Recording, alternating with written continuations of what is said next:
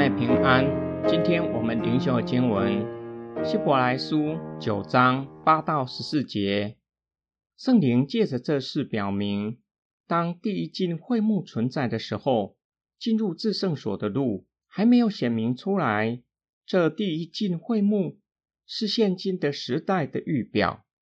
其实所献的礼物和祭品都不能使敬拜神的人。在良心上得到完全，这些只是关于饮食和各样洁净的礼仪，是在更新的时候来到之前为肉体立的规律。但基督已经来了，做了已经实现的美好事物的大祭司。他经过更大、更完备的会幕，不是人手所造的，也就是不属于这被造的世界的。他不是用山羊。和牛犊的血，而是用自己的血，只一次进了至圣所，就得到了永远的救赎。如果山羊和公牛的血，以及母牛犊的灰，洒在不洁的人身上，尚且可以使他们成为圣洁、身体洁净，何况基督的血呢？他借着永远的灵，把自己无瑕无疵的献给神，他的血。不是更能洁净我们的良心，脱离死刑，使我们可以侍奉永活的神吗？可能有人会问：旧约的会幕和献祭制度不是完全的，且是短暂的，它们有什么意义？作者表明，圣灵借着会幕和献祭敬拜的规律，预表永恒大祭司在天上至圣所的侍奉。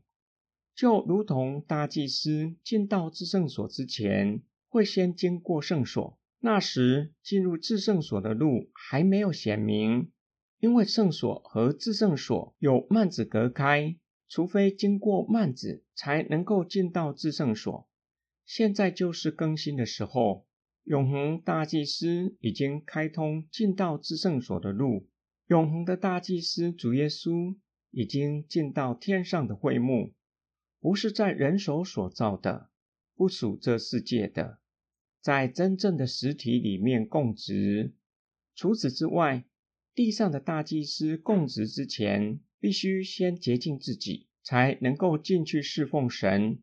作者以此表明，旧约献祭不能够真正除去人的罪，他们只是具有洁净的功能，使祭司可以进去侍奉神。永恒的大祭司主耶稣进到至圣所，献上的不是动物的血，乃是自己的血，不是为自己，而是为信他的人献上他的血，做成一次永远成就的救赎。假如动物的血可以洁净侍奉神的祭司和献祭的百姓，主耶稣献上自己的血，岂不是更能够洗净我们的良心？除去我们被盗的罪，使我们离开罪恶，让我们可以侍奉永活的神。今天经文的默想跟祷告，这世代的人，包括我们在内，如何为罪下定义？以怎样的态度看待罪？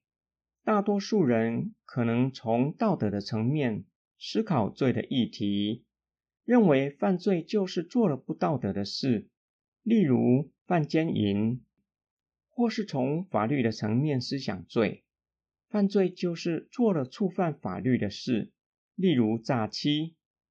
现代人越来越以宽松的态度看待罪恶，这世代的人渐渐不再认为婚姻以外的性行为是不道德的罪，并且认为不应该被视为违反了法律上的罪。